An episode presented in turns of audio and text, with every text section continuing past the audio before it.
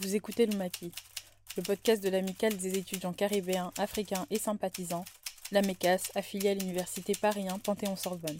Dans les séries d'épisodes qui vont suivre, que nous avons intitulées Les damnés de la Terre, nous irons à la rencontre d'étudiants africains ou afrodescendants venus en France pour les études. À travers des témoignages, il sera question de leur perception individuelle des systèmes éducatifs, économiques, politiques, sociaux et culturels du pays d'accueil et de leur pays d'origine, à savoir le Brésil, les États-Unis d'Amérique, la Martinique, la Guadeloupe, Mayotte, le Cameroun, la Côte d'Ivoire et la République démocratique du Congo.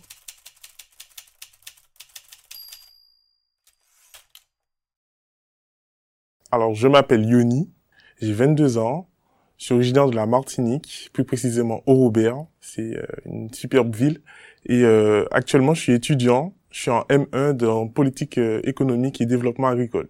Du la Martinique, c'est une petite île dans les archipels de la Caraïbe, les petites Antilles.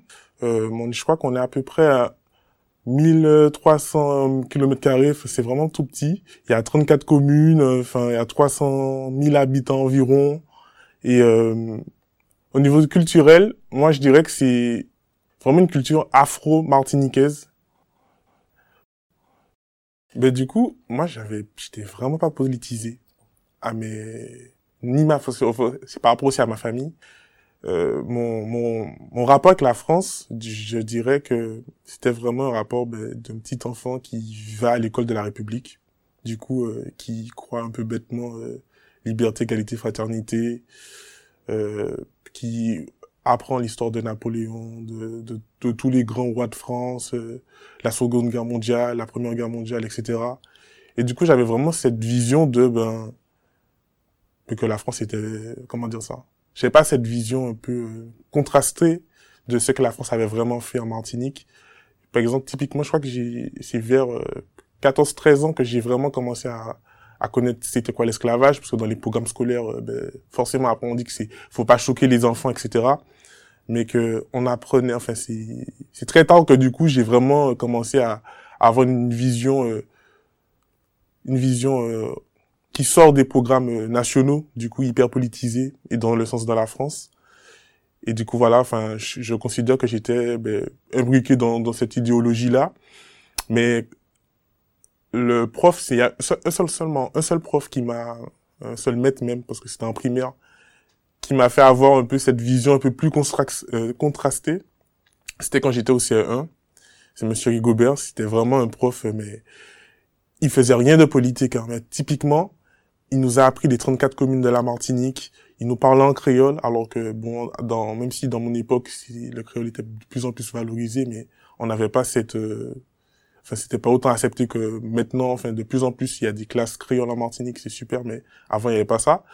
Et c'est là aussi que j'ai vu que, ben, que j'ai considéré qu'on, ben, en Martinique, on regarde pas, on regarde pas la Martinique, on regarde ailleurs. On est tourné, euh, enfin, comment dire ça? On est, Ouais, enfin, on, on regarde ailleurs dans le sens que ben on n'apprend rien sur nous-mêmes et tout sur la France. Et du coup, c'est ça aussi qui te pousse après à, à, à te dire, euh, ben il faut partir, il faut voir, il faut voir c'est que c'est quoi la France, Paris, etc. Parce que tu n'apprends pas forcément ben, ce qui ce qui t'entoure, la richesse de ton pays, la richesse de ta culture. Et du coup, mon rapport avec la France, c'était vraiment un rapport ben, de ben, la France, ben, il y a beaucoup de choses, c'est développé, etc. Et c'est euh, au lycée et en prépa que j'ai vraiment euh, ça, ce rapport à, changer. Ben, du coup, les, les écritures, Aimé Césaire, François Fanon, Édouard Glissant, Steve Folagadet, enfin, sont tous des, des, des, des écrivains, des intellectuels, ben, qui, du coup, qu'ils avaient vraiment un, autre discours euh, que les programmes nationaux, les programmes scolaires nationaux. Et ça m'a fait, et c'est là que j'ai eu une autre vision. Je me suis dit, ah ouais, quand même, que c'est pas aussi bien que ce qu'on dit. Et puis bon, après, euh, comment dire ça, c'est aussi par rapport, je me suis élevé intellectuellement, enfin, j'étais en bac ES et tout, enfin, j'avais la possibilité de savoir c'était quoi le néolibéralisme, etc. Enfin, c'est là que j'ai vraiment eu un regard un peu plus euh, distant envers euh, vers la France, mais j'avais quand même envie d'y aller parce que je pense que tu défais pas ouais, moi je dis aliénation, mais tu défais pas cette aliénation euh, en un coup, quoi, tu vois. Je vais plus donner en termes de pourcentage. au niveau, euh, je, dirais qu'il y a au moins 70% des gens de ma promotion qui sont partis euh, ben, en France étudier ou en tout cas au Canada, parce qu'il aussi il y a beaucoup qui partent au Canada. Mais typiquement, euh, c'est pour ça que j'ai dit aussi que avant je disais souvent que on est obligé de partir, mais pour moi on n'est pas forcément obligé parce que j'ai vu que j'ai des amis qui sont restés en Martinique, ils ont suivi des formations, comme ils racontaient, enfin ça allait, ça avait l'air super, etc. Et que du coup je me, et enfin actuellement ils gagnent de l'argent, ils gagnent bien plus d'argent que moi, et du coup je me dis que on n'est pas forcément obligé. Du coup, c'est pour ça que dans mon discours, j'essaye d'arrêter de dire on m'oblige de partir. Je, là, j'essaye de plus dire euh, j'avais envie de partir. Alors déjà, moi, je, je, fais vraiment cette distinction entre la France et Martinique. Du coup, pour moi, il n'y a pas de métropole, hexagone. Moi, c'est des débats un peu euh, biaisés que on peut juste dire tout simplement Martinique et France. Et euh, ben, j'avais très très peu de famille en France. Euh, je crois que j'ai juste un oncle qui habite euh, à Cherbourg. Été le voir juste une fois. Et euh, sinon, euh, j'ai des cousins cousines, mais du coup, ils sont dans, dans le sud ou à Lille. Et du coup, vraiment, j'étais ben, j'étais tout seul quand je suis, je suis arrivé, parti. C'est une amie de la famille qui m'a qui m'a accompagné dans mes débuts en France. Elle m'a hébergé au début, etc.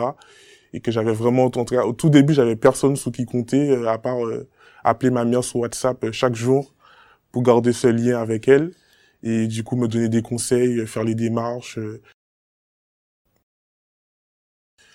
Ils ont vraiment une vision doudouiste. En gros, c'est un mot euh, pour dire, euh, c'est à la Francky Vincent, euh, Cassav, mais vraiment le, cliché et qu'une vision hyper euh, ben, folklorique des Antilles avec que la plage et tout, avec tous les clichés ben, qui s'en suivent. Je sais pas si vous connaissez la compagnie créole euh, bal masqué, euh, ça fait rire les oiseaux, etc. C'est vraiment dans, dans cela, euh, enfin de ce, ce genre de cliché-là, on m'a souvent demandé des fois est-ce que j'habitais dans une paillote, euh, est-ce qu'il y avait des routes en Martinique. C'était vraiment, ben, du coup, tous ces stéréotypes que ben, du coup ils voient la ils prennent la Martinique pour une, carte postale. Et même au niveau de tout ce qui est culture, c'est là aussi j'ai vu qu'ils connaissaient vraiment pas la, culture antillaise et que à contrario bon, je vais pas forcément dire que je connaissais la culture française, mais quand même, j'avais pas cette dimension-là quand, quand j'allais vers eux. Non seulement j'avais une, position plus euh, de découverte, ou tout simplement aussi j'avais un minimum des, des connaissances minimum euh, sur les Antilles. Et ben, j'ai souvent eu du mépris quand typiquement euh, dans les soirées ben, étudiantes, parce que quand même j'étais à Nanterre et dans ma classe, j'étais, on était juste deux noirs. Et typiquement, par exemple, euh, quand on va euh, après dans ces genres de soirées-là, on voit que au niveau culturel, ça n'a rien à voir et que quand tu mets tes musiques, limite, on te traite de sauvage parce que bon, euh, moi, c'est du dancehall chata, euh, voilà, enfin, les mains à terre, fesses en l'air, c'est vraiment. Après, autre chose, je, moi, je montrais pas non plus que ça de la Martinique, je montre aussi l'aspect un peu vraiment culturel, la danse belay, euh, le cas de la Guadeloupe, la mazurka, etc. J'essaie de montrer à tout le monde aux gens, euh, ben, du coup, euh, la pluralité de la culture de Martinique. Je sais pas si je vais abuser en disant ça, mais j'ai même l'impression que je me suis jamais vraiment intégré. Parce que, bon, j'ai des amis euh, habitants parisiens, tout ça, mais c'est plus des gens, du coup, qui viennent aussi d'ailleurs. Et que si on parle d'intégration au sens avoir vraiment ben, des amis parisiens, enfin, vraiment avec le cliché, etc., ben j'ai pas du tout, je me suis pas du tout intégré et que quand je suis arrivé, ben c'était hyper compliqué parce que même si j'étais dans une résidence étudiante, ben et c'est là que j'ai vu vraiment la différence culturelle.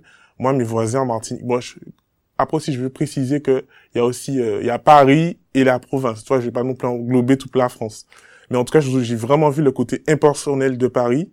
Typiquement, on se dit pas forcément bonjour ou c'est juste un bonjour euh, assez froid, qu'on prend pas vraiment le temps de, parler avec ses voisins. Enfin, ça m'a fait c'est surtout ça qui m'a qui m'a frappé et du coup j'ai eu du mal après à aller enfin vu que les gens avaient du mal à, enfin je sentais je les sentais pas forcément réceptifs et comme si euh, enfin je sais pas si tu vois ce que je veux dire mais je trouve vraiment que c'est le côté euh, je fais ma vie et bon euh, pour rentrer dans le cercle d'amitié de quelqu'un c'est assez compliqué assez compliqué. Et mon intégration quand même elle s'est bien passée au fur et à mesure enfin mon intégration. Mon ma vie en France s'est améliorée quand ben du coup j'ai rencontré ben, deux trois personnes euh, qui m'ont intégré euh, mais pareil ce sont ce sont des des gens qui viennent du Togo, des gens qui viennent de la Guadeloupe, de, la Guyane, etc. Que il y a une forte diaspora antillaise et c'est surtout eux qui m'ont permis d'intégrer, mais du coup ils m'ont donné plus des codes à survivre en France plutôt que j'ai vraiment intégré euh, euh, Paris et le mode de culture, etc.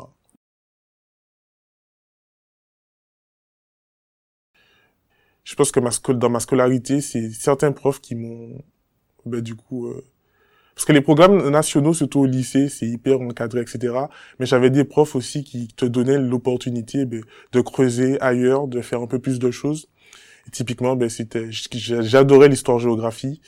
Et j'avais une professeure euh, en, première et en terminale, j'avais la même. Et du coup, c'est là qu'elle a commencé vraiment à me donner d'autres écrits, et tout ce qui est France Fanon et Aimé Césaire, etc. Et il y a un, un superbe historien qui est décédé, il s'appelle Armand Nicolas. C'est vraiment, il a fait des plein d'histoires, enfin plein de livres sur la Martinique, sur l'histoire de la Martinique. Et ben je l'ai lu et que c'est vraiment euh, là que j'ai redécouvert, euh, redécouvert, pardon, mon, mon pays hein, avec euh, ben, son, son récit à lui, enfin son récit à lui, son parce que c'est un historien, voilà son regard de, de la Martinique et après le bac ES, euh, je savais vraiment pas quoi faire. J'aimais bien le, les, la sociologie et les sciences politiques, même si on n'en faisait pas en cours, mais plus la géopolitique, je veux dire. Et du coup, j'ai décidé euh, de faire une prépa littéraire, parce que j'ai su que ben, en prépa littéraire, c'est possibilité de faire les concours euh, pour les IEP, les instituts d'éthique politique, du coup en France. Et j'ai été, ça s'est très bien passé en prépa. Enfin, pareil, c'est prof d'histoire, prof de français. C'est là que j'ai découvert enfin des amis extraordinaires. Vraiment, parce que j'avais vraiment toujours cette dimension de... Euh, au lycée, je tenais toujours des propos euh, comme euh, la Martinique ne peut rien sans la France, par exemple. Et c'est vraiment après ma, ma être en CPGE littéraire et j'ai découvert des amis, etc qui m'ont qui m'ont quand je disais ça ils me claquaient limite enfin ils me disaient mais non tu peux pas dire ça et tout et au fur et à mesure avec les écrits, etc. C'est là que j'ai, ben, je tiens tout, tout autre discours. Et euh, ben après la prépa littéraire, euh, j'ai passé les concours de, des IEP.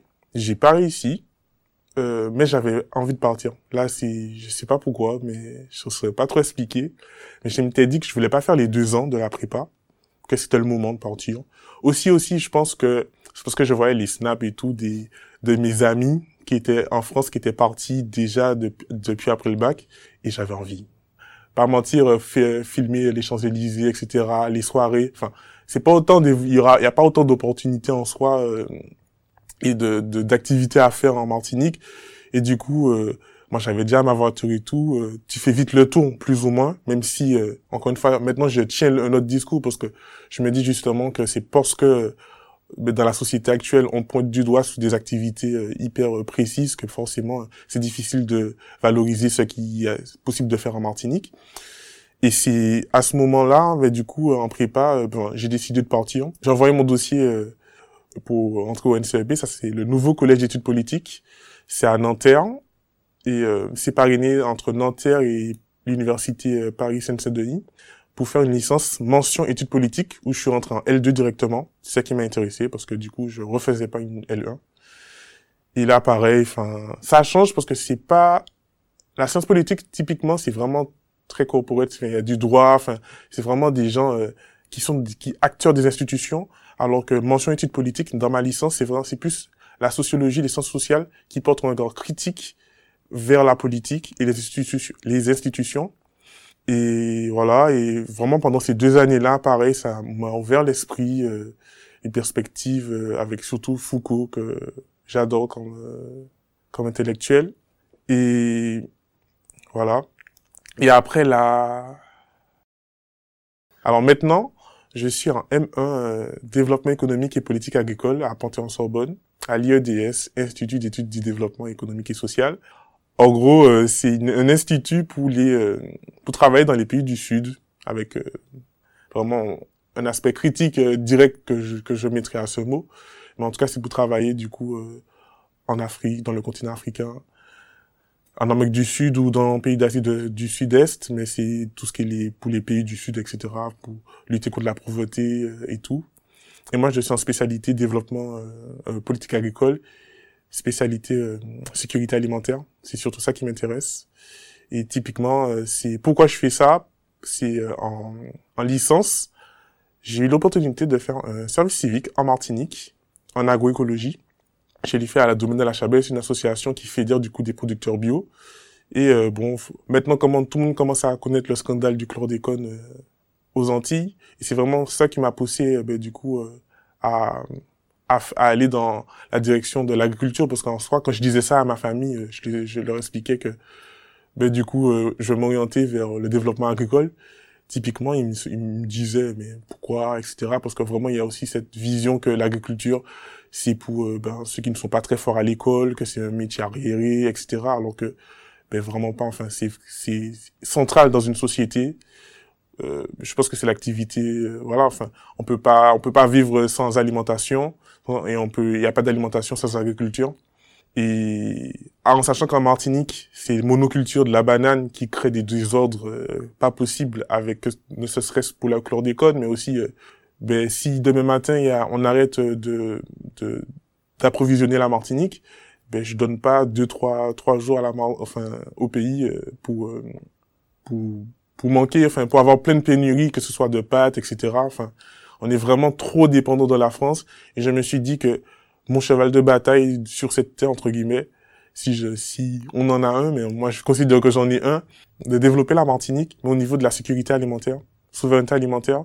Et on, on, si on sort des, des débats, indépendance, indépendance, etc., mais je, je pense que hormis le statut, c'est hyper nécessaire d'avoir ben, la possibilité de nourrir son pays, parce qu'on sait qu'avec le réchauffement climatique, et typiquement avec la guerre euh, en Ukraine, il y aura de plus en plus de crises, et que si on ne se nourrit pas nous-mêmes, ben, il y aura personne qui va nous aider. afrodescendant noir, bon, forcément, en Martinique, il euh, y a que ça. Hein. Mais quand je suis allé en, je suis arrivé en France euh, au NCEP, on était deux, du coup, euh, avec une métisse, dont et moi. Et dans cette année, je crois qu'on est vraiment plus parce que justement comme c'est une, une, étude internationale, il y a beaucoup de gens qui viennent. Je crois qu'il y a du Congo, du Congo, Togo, Bénin, euh, et puis des, des gens qui sont euh, juste afrodescendants, comme moi. Euh, il y a notre martiniquaise et, euh, et, aussi des gens du coup qui ont toujours vécu en France, mais du coup ils sont d'origine africaine. Et mais en tout cas, dans les expériences du coup, pour le coup, typiquement, la, la première c'est bête, hein, mais et je pense aussi que c'est très humain, mais la première chose que je vois à, chaque pré-rentrée, c'était, euh, ben, tu, tu comptes euh, le nombre de noms qu'il y a dans ta classe, et euh, les premières personnes à qui je parle, ben, c'est généralement ben, aussi les noirs, parce que ben, je me sens plus à l'aise forcément, parce que c'est et puis tu sens aussi qu'ils sont plus ou moins perdus autant que toi, parce que typiquement ceux qui sont, ceux que je disais, Togo, Bénin, etc., ils sont arrivés cette année et ils ont eu des fois beaucoup de mal du coup pareil à s'intégrer et moi, c'était aussi, euh, par exemple, je, je, me suis dit, euh, il fallait à tout prix que je les aide, quoi. Enfin, j'ai eu la chance vraiment, enfin, de, de faire euh, ma formation. Je suis content parce que je regarde, j'ai, que ce soit en licence ou en master actuel, j'ai pas eu de, de, à, j'ai pas été confronté du coup à des enseignants vraiment euh, hyper réfractaires ou en tout cas pas assez ouvert d'esprit et avec une position un peu très néocoloniale euh, des savoirs euh, qui viennent d'ailleurs. Euh, parce que typiquement, enfin vraiment, enfin j'ai des profs qui c'est vraiment sciences sociales vers les disciplines et c'est pareil. Enfin là, je suis en études du développement et c'est pas genre sciences du développement en soi, ce sont pas des professionnels, ce sont vraiment des chercheurs, enseignants qui, qui portent un regard vraiment critique sur le concept. Typiquement en, en M1, on, on, déconstruit la notion de développement. On apprend que ben, le développement, c'est situé, c'est centré, que c'est vraiment quelque chose de... Comment dire ça C'est euh, Il y a une continuité. Parce que en réalité, moi, je suis en cours à euh, l'ancien jardin d'agronomie tropicale de Paris. Là, on faisait des expositions euh, coloniales avec des êtres humains, des zoos humains. Du coup, moi, j'ai eu la chance quand même, parce que ma mère, c'est vraiment quelqu'un qui, donne tout pour ses enfants. Et elle a voulu à tout prix que quand je parte en France, je ne travaille pas pour mon année de licence. Du coup, je vais pas travailler. Elle, euh, elle se, enfin, vraiment, elle se restreignait elle-même pour que je puisse euh, avoir euh, de l'argent tous les mois, etc. Bon, bien sûr, c'était, fallait que je je fasse des économies, etc. Enfin, je roulais pas sur l'or. Du coup, j'ai, pendant les deux premières années que je suis enfant en France, j'ai pas du tout travaillé. Mais c'est cette année en master que je me suis dit, moi, plutôt, que c'était le moment de travailler parce que enfin j'avais un peu marre d'être dépendant de ma mère et que je trouvais qu'elle avait déjà fait assez de sacrifices dans sa vie pour moi et que voilà quoi, je pouvais plus ou moins voler de mes propres ailes et que j'ai les capacités de travailler à côté parce qu'en master t'as un peu moins d'heures. Et au niveau du, du, du travail, c'est assez compliqué parce que je m'attendais pas à ça. Je travaille que les week-ends et euh, je suis content. T'es content d'avoir de l'argent à la fin du mois, mais c'est vraiment épuisant euh, de, de, faire les deux à la fois, de travailler et d'être étudiant. Je vois euh, qu'il y a beaucoup de d'étudiants, mais surtout d'étudiants afrodescendants dans ces genres de jobs-là. C'est vrai que on, on, sent une certaine euh, exploitation. Moi, je trouve que justement, comme le système n'est pas favorable du coup euh, aux étudiants dans le sens que il y a des bourses et tout. Moi, je comme je suis français, j'ai la carte d'identité française. J'ai droit à une bourse aux APL, etc enfin, je dis ça, peut-être euh, tout le monde a droit aux APL, mais en tout cas, je sais que bourse, euh, tout le monde n'a pas forcément droit à une bourse. Je suis quand même boursier, mais après, c'est pas forcément beaucoup. Je suis échelon 2. J'ai à peu près 250 euros. Bien sûr, on ne peut pas vivre avec ça. Et du coup, je trouve que c'est un système hyper pervers parce que on te donne pas assez, et même quand tu es boursier, on te donne pas assez d'argent pour, euh, bah, bah, pour, pour vivre dignement et en faisant tes études. Et du coup, moi, je considère que c'est un peu un système justement qui limite un peu vicieux qui, ben, en donnant un petit peu d'argent, mais ils savent très bien qu'après que ben, les étudiants, ils vont faire un, travail à côté, etc. Et que du coup, ça entretient le système parce que ben, du coup, euh, on a un peu de, on a un peu de bourse et euh, on travaille à côté. Ce discours de méritocratie, je crois que beaucoup de personnes ont envie de, comment dire ça, à chaque fois que je parle à quelqu'un de mes études, et parce que typiquement moi dans ma famille, je suis le plus haut diplômé, alors que je suis juste en M1, il n'y a pas beaucoup de diplômés dans ma famille. Et beaucoup de personnes aiment, enfin, j'entends en Martinique parler de tout ce qui est méritocratie et un, c'est enfin, comment dire ça? Les gens veulent que je parle de méritocratie en disant, comme, si j'étais un, bon exemple, que par l'école, j'ai réussi à avoir euh, mon bac avec mention bien, ma licence avec mention très bien, et je suis en M1 les gens, je, je, je, ressens ça quand je parle avec les gens, comme si, euh, oui, mais c'est parce que tu travailles bien, moi je travaille pas bien à l'école, etc. Et comment je regarde autour de moi, ben à chaque, chaque, euh, quand j'ai fait euh, collège, lycée, prépa, et là maintenant licence master, à chaque fois je vois que je perds plein d'amis qui étaient avec moi dans la formation, que je les trouvais super et tout, mais que du coup, pour des niveaux insuffisants ou tout simplement, etc. Enfin, ils ont pas la, chance après de de ben, d'aller au, au, niveau supérieur. Et vraiment, pour moi, la, la méritocratie n'existe pas. Enfin, c'est vraiment un concept pour euh, que les, comment dire ça, les classes dominantes puissent se donner bonne conscience en donnant chances à quelques petits euh, Martiniquais, parce que je prends mon cas, mais en donnant l'exemple, euh, donnant euh, l'opportunité à quelques petits Martiniquais euh, d'aller en France, de faire ses études, parce que oui, euh, le, le, billet d'avion est payé pour quand je viens en France. J'ai droit un billet par année avec la DOM. Merci quand même. Je dis pas non, hein. mais vraiment, j'ai vraiment cette cette répression là que pour moi, si la méritocratie existe, déjà c'est un concept un peu euh, vraiment, il faut il faut le remettre en cause. Même le terme réussite, parce que moi quand j'entends méritocratie, j'entends réussite aussi cette idée que ben, pour réussir, euh, il faut avoir des diplômes, pour réussir, euh, il faut, voilà quoi, enfin, il faut avoir ouais, des diplômes, etc. Et moi, je remets grave ça en question maintenant, et c'est pour ça aussi que je, je vais à tout prix retourner en Martinique, en me disant que ben, c'est réussir, c'est pas être grand cadre, euh, avoir 5000 euros par an, etc. Et que continuer à parler de méritocratie, c'est continuer à légitimer le système de ben, des, des, des gens, enfin, une hiérarchie sociale et des gens gagnent 5 000 euros, 10 000 euros, pendant que d'autres gagnent euh, ben, le SMIC. Et typiquement, moi, je considère que même si euh, je, enfin, je suis étudiant, enfin, je, je, travaille, je fais, je fais un job étudiant, et euh, mais enfin, je sais pas si vraiment je peux dire ça, mais que mes, mes responsables, mes patrons, etc., je considère pas qu'ils sont, ils ont tant de substance que ça dans le sens que ils travaillent pas forcément plus que, que, que les petites mains et que moi, demain matin, euh, dans le métier que je veux faire, j'ai pas envie que dans une société où je suis, ben, il y a des gens qui gagnent, enfin, qui n'arrivent pas à vivre décemment de leur vie.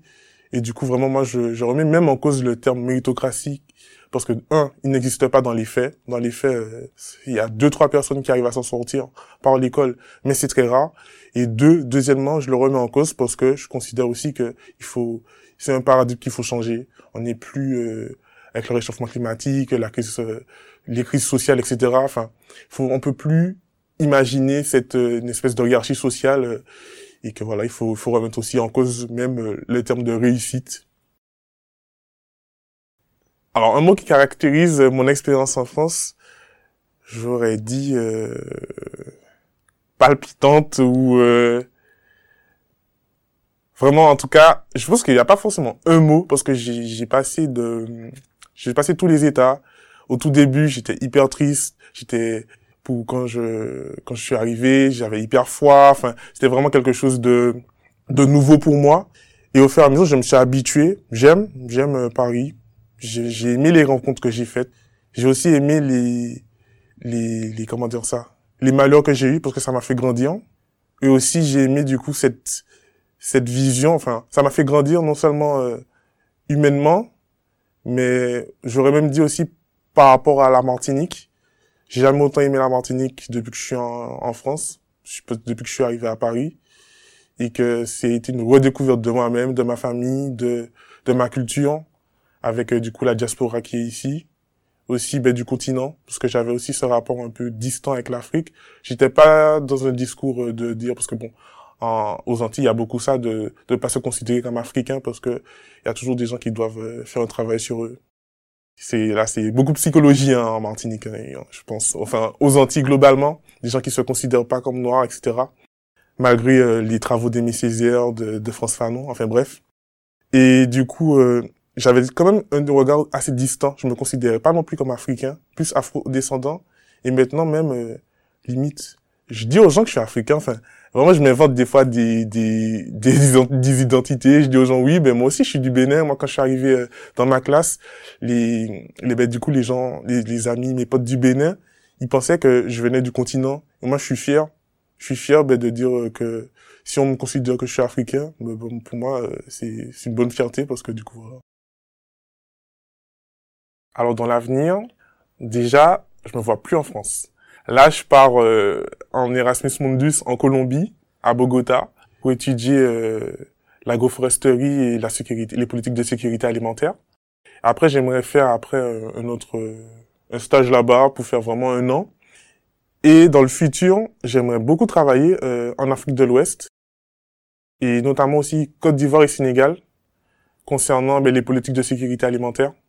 Parce que typiquement, on voit que moi, j'ai vu ça en cours. Euh, il y a des, il y a beaucoup de choses à faire pour euh, ben pour le continent. Enfin, vraiment, moi, je veux ce lien-là. Ne ce serait que pas forcément rentrer en Martinique, parce que c'est vrai que la Martinique est petite et on peut faire beaucoup de choses là-bas, mais je considère quand même aussi j'ai envie de voir ailleurs et euh, j'essaie, je sais pas quoi expliquer, mais depuis euh, depuis mon passage en France, j'ai besoin d'aller en Afrique et plus précisément parce que bien sûr l'Afrique c'est un grand continent, en Afrique de l'Ouest, parce qu'avec toutes les rencontres que j'ai fait en France, ben, j'ai envie de voir vraiment les cultures et tout, et que ben, d'où je viens quoi, parce qu'en étant afro-descendant, ben, forcément tu, tu, tu viens du continent, et euh, ça serait vraiment un honneur pour moi ben, du coup de travailler là-bas pendant quelques temps.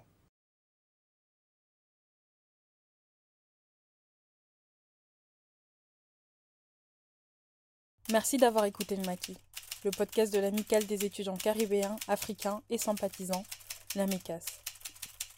Ces entretiens sont tirés des épreuves de tournage de Sekou, un collage documentaire écrit et monté par Liko Imale, avec Awan Jai et Ruth Kiadika à la caméra, Adia Diaby et Patricia Silvia au son. Pour continuer la conversation, retrouvez-nous sur tous nos réseaux sociaux et via le hashtag Le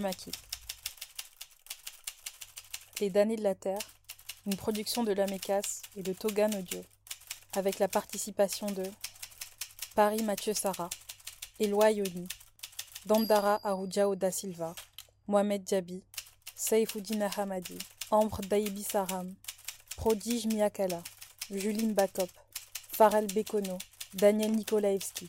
Nos remerciements aux associations africaines d'Île-de-France, Paris Dauphine Afrique de l'Université Paris 9 Dauphine, Sorbe Outre-mer de l'Université Paris 1 Panthéon-Sorbonne, Afro ESTP, ESMA de l'Université Paris 1 Panthéon-Sorbonne, ASPA de Sciences Po Paris, CS Afrique de Centrale Supélec, EFAB de l'EDEC, ESSEC Africa, HEC Afrique Antilles, le Club Afrique EM Lyon Alumni, Marifa de l'Université Paris 2 Panthéon Assas, X Afrique de Polytechnique, et enfin nos remerciements au Labo 6 de la Maison des initiatives étudiantes, la MIE de Paris.